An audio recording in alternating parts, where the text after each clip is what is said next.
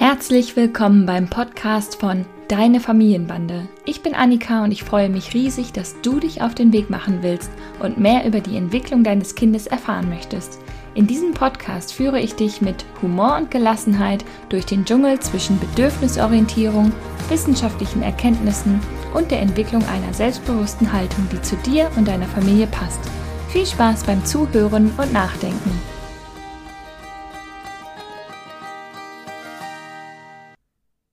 Keine Diskussion. Darüber diskutiere ich heute nicht mehr. Das habe ich als Kind ziemlich oft gehört. Sorry Mama an dieser Stelle, dass ich so wortgewandt und diskussionsfreudig bin.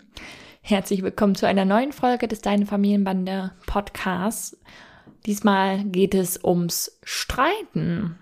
Wie wir am besten mit Kindern streiten und verhandeln.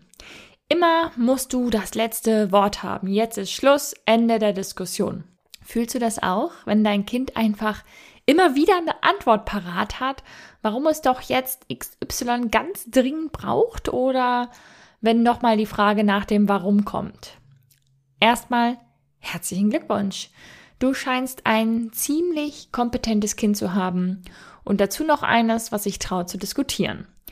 Wir wollen heute in dieser Podcast-Folge darüber sprechen, warum Streiten gut ist, auch wenn es anstrengend ist für uns Eltern und wie du mit deinem Kind streiten kannst, damit es da auch was für sein Leben mitnimmt. Wie gesagt, wenn dein Kind mit dir streitet und immer wieder das letzte Wort hat, dann kannst du erstmal froh sein, denn Kinder trauen sich das nicht in einer Atmosphäre, in der sie sich nicht angenommen fühlen. In der Intensität trauen sie sich das eigentlich nur, wenn sie sich auch wirklich angenommen und wertgeschätzt fühlen. Trotzdem verstehe ich natürlich, dass das sehr, sehr kräftezehrend ist und natürlich sind manche Dinge auch indiskutabel. Aber wir Erwachsenen können uns ruhig auch immer mal wieder hinterfragen, was jetzt wirklich indiskutabel ist und was wir aus Bequemlichkeit verneinen. Mit Kindern streiten und diskutieren kann wirklich sehr schwierig und herausfordernd sein. Denn wir werden dann natürlich total, ja, gechallenged, herausgefordert in unseren Argumentationen. Und besonders, wenn wir müde und erschöpft sind, schwirren in uns natürlich Sätze wie, das macht man einfach nicht, bis hin zu, weil ich das jetzt sage. Weil die Hoffnung besteht, die Diskussion schnell beenden zu können und weiter im Takt der täglichen To-Do-Liste gehen zu können. Obwohl langfristig gesehen natürlich von vielen Eltern schon das Ziel ist, dass unsere Kinder für ihren Standpunkt eintreten können und Gegebenheiten kritisch hinterfragen können. Doch bitte nicht jetzt um 22 Uhr, wenn ich gerade total müde bin und einfach nur Feierabend brauche. Nur leider richten sich Kinder mit ihrer Diskussionsfreude nicht unbedingt nach unseren Kraftreserven. Und manchmal hilft es, sich immer wieder das eigene übergeordnete Ziel vor Augen zu führen. Wir möchten hier als Familie gut zusammenleben. Dazu gehört, dass ich nicht allein Dinge bestimme, sondern dass wir gemeinsam Lösungen finden, mit denen alle leben können. Wir können Kompromisse schließen und manchmal müssen wir auch Entscheidungen für unsere Kinder treffen, die sie selbst jetzt gerade nicht als die zufriedenstellendste Lösung ansehen und die dann zu großem Frust führen können. Doch wie kannst du mit deinen Kindern eine gesunde Streitkultur entwickeln? Ich finde das wirklich eine unheimlich wichtige Kompetenz. Ich will gar nicht Lernziel sagen, das klingt gleich so leistungsorientiert. Ich finde es eine sehr wichtige Kompetenz, eine gesunde Streitkultur zu haben, denn das erlebt man ja bei Erwachsenen sehr, sehr häufig, dass sie irgendwie nie so richtig gelernt haben zu debattieren und zu streiten und erwachsene Menschen sich dann wie eine beleidigte Leberwurst einfach aus dem Konflikt herausziehen oder einfach nicht mehr miteinander sprechen, bis sie dann plötzlich irgendwann wieder miteinander sprechen, so als ob nichts passiert wäre. Beides sind keine gesunden Verhaltensweisen im Streit. Das heißt, wir wollen irgendwie es jetzt besser machen, dass unsere Kinder sich streiten können und für ihre Bedürfnisse, Wünsche und Meinungen einstehen zu können und gleichzeitig auch andere Bedürfnisse, Wünsche und Meinungen anerkennen zu können und nicht unbedingt streiten ums Recht haben wollens. Es gibt ganz verschiedene Möglichkeiten, um mit deinem Kind ins Gespräch zu kommen und die adultistische Haltung abzulegen, das Kind hätte kein Recht darauf zu diskutieren. Moment, was war nochmal Adultismus? Ich erkläre es nochmal kurz. Adultismus ist grob gesagt eine Haltung, in der Kinder diskriminiert werden aufgrund ihres Alters. Erwachsene erheben sich mit ihren Handlungen und Aussagen über Kinder, obwohl es keinen Grund gibt, sondern weil sie einfach nur denken, es besser zu wissen und nun etwas bestimmen zu müssen und ihre Macht ausüben, ohne dass das in dem Fall sinnvoll oder notwendig ist. Was kannst du also tun? Ich möchte dir gerne ein paar ganz praktische Impulse geben, wie du Streitereien in der Familie regeln kannst. Dadurch wird es nicht unbedingt immer schneller, aber das ist auch gar nicht unbedingt das Ziel. Schließlich ist jetzt der Zeitpunkt, in dem Kinder fürs Leben lernen und nicht irgendwann, wenn wir wieder die Muße dazu haben. Punkt eins: Nimm das Verhalten deines Kindes nicht persönlich, sondern schau dahinter. Ich weiß, leichter gesagt als getan, aber darum hörst du ja hier zu, ne? Darüber haben wir im Prinzip hier schon oft gesprochen. Ich werde nicht müde, es zu betonen. Provozierendes, herausforderndes Verhalten hat immer einen Grund. Manchmal fällt es uns schwer, den Grund zu erkennen und das Bedürfnis zu erkennen, und manchmal haben wir Schwierigkeiten zu erkennen, wie stark eigentlich das Bedürfnis nach Verbindung und gesehen werden ist, weil wir vielleicht selber sehr bedürftig und erschöpft sind. Versuche zu dolmetschen und zu erkennen, was ist hier eigentlich gerade los, was ist vorher passiert, was steht vielleicht noch an, was einen Einfluss haben könnte und was könnte mein Kind dazu fühlen. Dein Kind handelt immer für sich und ist oftmals auf deine Koregulation angewiesen. Es steckt also immer ein Wunsch oder Bedürfnis hinter dem Verhalten. Hallo, hilf mir, ich bin hier gerade in Not. Punkt zwei: Übe deine Gefühle und Bedürfnisse zu benennen und sei ein Role Model, also ein Vorbild für dein Kind. Es ist für viele von uns schwer, über Gefühle und Bedürfnisse zu sprechen. Und das liegt unter anderem daran, dass wir einerseits nicht richtig gelernt haben, unsere Gefühle in Worte auszudrücken und andererseits auch daran, dass viele von uns eher darin bestärkt wurden, Gefühle runterzuschlucken. Ach komm, ist doch nichts passiert, stell dich mal nicht so an. Jetzt hör mal auf zu meckern. Geht bestimmt gleich wieder vorbei. Auch im Erwachsenenalter wird eine gefühlsbetonte Verhaltensweise oftmals verurteilt. Du bist viel zu emotional, um das jetzt zu bewerten. Jetzt komm mal runter und lass uns das mal objektiv betrachten. Das sind so Sätze, die dann im Erwachsenenalter häufig fallen.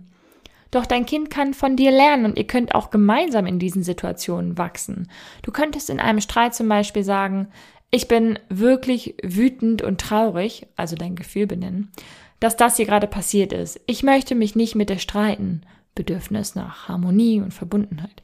Lass uns gemeinsam überlegen, was wir tun können und der Kompromiss am Ende oder die Lösungsfindung. So könnt ihr gemeinsam auch neue Fähigkeiten und Kompetenzen erwerben, über Gefühle und Bedürfnisse zu sprechen. Das kann man auch im Erwachsenenalter noch ganz gut lernen. Impuls Nummer drei. Sei vorhersehbar und nachvollziehbar für dein Kind. Kinder brauchen eine gewisse Vorhersehbarkeit und Nachvollziehbarkeit. Damit meine ich aber nicht, dass du immer gleich entscheiden musst, sondern dass du darüber sprichst, was du warum tust. Dazu musst du keine ellenlange Monologe bringen und dich rechtfertigen, warum du was tust. Es reichen kurze, klare Sätze, die du dir zurechtlegst für gewisse, immer wiederkehrende Situationen. Zum Beispiel beim Zähneputzen. Ne? Das ist ja irgendwie eigentlich völlig klar, dass das täglich gemacht wird. Das heißt, das ist nicht verhandelbar. Ich möchte, dass du gesund bleibst. Daher entscheide ich als deine Mama, dass wir jetzt gemeinsam Zähne putzen. Ich habe als Mama die Verantwortung, darum machen wir das nun und können darüber nicht verhandeln. Ich sehe, dass das gerade schwierig ist, aber ich bleibe dabei. Hier wissen Kinder, wenn du das so klar ausdrückst und du deiner Haltung äh, klar bist und deine, dein Motiv auch klar ist, wissen Kinder, okay, das ist vorhersehbar und nachvollziehbar. Hier kann ich gerade nicht verhandeln. Anders ist das aber bei Punkt 4. Verhandelt miteinander, indem du die Bedürfnisse deines Kindes ernst nimmst. Das ist ein wichtiges Entwicklungs- und Lernfeld für dein Kind. Bei dem Zahnputzbeispiel eben war das nicht unbedingt ein Bedürfnis deines Kindes, jetzt nicht Zähne zu putzen, denn dein Kind hat auch das Bedürfnis nach Gesundheit. Es kann nur noch nicht so weit in die Zukunft vorhersehen, sondern eher ein Wunsch, das in dem Moment nicht zu tun. Aber du musst nicht immer alles gleich entscheiden, um immer nachvollziehbar zu sein. Du hast auch die Möglichkeit, mit deinem Kind zu verhandeln. So übt sich dein Kind übrigens auch im Argumentieren und spürt, dass es ernst genommen wird und dass es sich lohnt, kompromissbereit zu sein, wenn es erlebt, dass Mama oder Papa in anderen Momenten auch mal kompromissbereit sind. Wie zum Beispiel an der Supermarktkasse oder auch beim Fernsehen gucken. Komm, lass uns mal drüber sprechen. Warum ist dir das gerade wichtig? Erklär mir das, damit ich dich verstehen kann. Lass uns gemeinsam eine Lösung finden. Du möchtest das, ich möchte das. Was können wir jetzt tun? So verhandeln kann man schon mit etwas älteren Kindern, also meiner Erfahrung nach schon mit dreijährigen Kindern ungefähr. Punkt 5, der ist mir auch unheimlich wichtig, dieser Punkt. Beendet den Streit bewusst. Ich habe zum Beispiel schon mal eine Situation erlebt, dass ein Kind sich auf dem Weg in die Kita ganz fürchterlich mit seiner Mama gestritten hat und die beiden sind dann im Streit auseinandergegangen und das Kind hat sich den ganzen Vormittag nicht richtig beruhigen können, weil es sich immer wieder ausgemalt hat, wie schrecklich wütend Mama wohl auf das Kind ist. Und wir haben dann die Mama angerufen, damit der Streit beendet werden konnte und die beiden sich versöhnen konnten. Und erst dann konnte das Kind sich wieder auf das Spiel einlassen. Deshalb einfach hier nur mein Impuls, wenn ein Streit stattgefunden hat und ihr vielleicht nicht so konstruktiv miteinander verhandelt habt, dann möchte ich dich ermutigen, zu deinem Kind zu gehen, auf dein Kind zuzugehen und euch zu versöhnen, wenn die Fetzen geflogen haben. Lasst das nicht zwischen euch stehen und lasst es nicht unbeendet. Tut nicht einfach so, als wäre nichts passiert, nicht einfach so der Tagesor zur Tagesordnung übergehen, sondern sagt, das war gerade blöd, ähm, ich möchte nicht, dass wir so miteinander sprechen, komm, lass uns mal versuchen, ähm, eine Lösung zu finden. Dabei kann man sich dann auch bei seinem Kind entschuldigen und so könnt ihr wieder aufeinander zugehen. Ich hoffe, dass ich dir mit diesen Impulsen ein paar Ideen für eure Streitsituation zu Hause geben konnte und du eure Streits nochmal reflektieren kannst. Vielleicht kannst du dir überlegen, was du beim nächsten Streit anders handhaben möchtest. An welcher Stelle gibt es Möglichkeiten, konstruktiver und wertschätzender aufeinander einzugehen? Welche Streits treten immer wieder auf, so dass ihr auch allgemeine Vereinbarungen dazu verhandeln könntet? Zum Beispiel beim Fernsehgucken kann man ja auch nochmal überlegen, ähm, ob man eine feste Anzahl von kurzen Folgen ausmacht oder eine feste Vereinbarung, ähm, wie oft und wie viel in der Woche im Gesamten geschaut wird, dass man so ein Wochenkontingent macht oder so. Da gibt's ja ganz viele Möglichkeiten, die man mit Kindern besprechen kann. Wenn die Kinder dann älter werden, so im Vorschul- oder Grundschulalter, könntet ihr auch überlegen, sowas wie eine Familienkonferenz zu etablieren.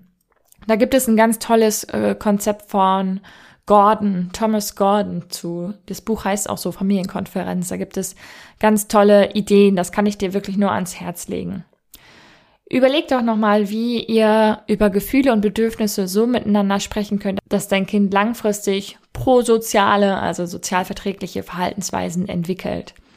Überleg doch nochmal, wo im Alltag du das gut einbinden kannst. Vielleicht, wenn ihr mal ein Rollenspiel macht, wenn ihr Bücher lest und darüber ins Gespräch kommt wenn dein Kind merkt, dass du vielleicht einen harten Tag hattest, dass du dann auch versuchst nachzuspüren, was ist eigentlich gerade los und das in einem verantwortungsbewussten Rahmen auch mit deinem Kind teilst, ne? dass du sagst, ach Mensch, ich bin heute wütend, weil mir das und das bei der Arbeit passiert ist und morgen gehe ich nochmal auf die Kollegin zu und dann wollen wir das nochmal klären und das natürlich, wie gesagt, in einem Rahmen, so dass das Kind das gut verarbeiten kann, aber dass es auch merkt, ähm, wenn es Mama oder Papa auch mal schlecht geht und dass sie dann etwas tun dagegen.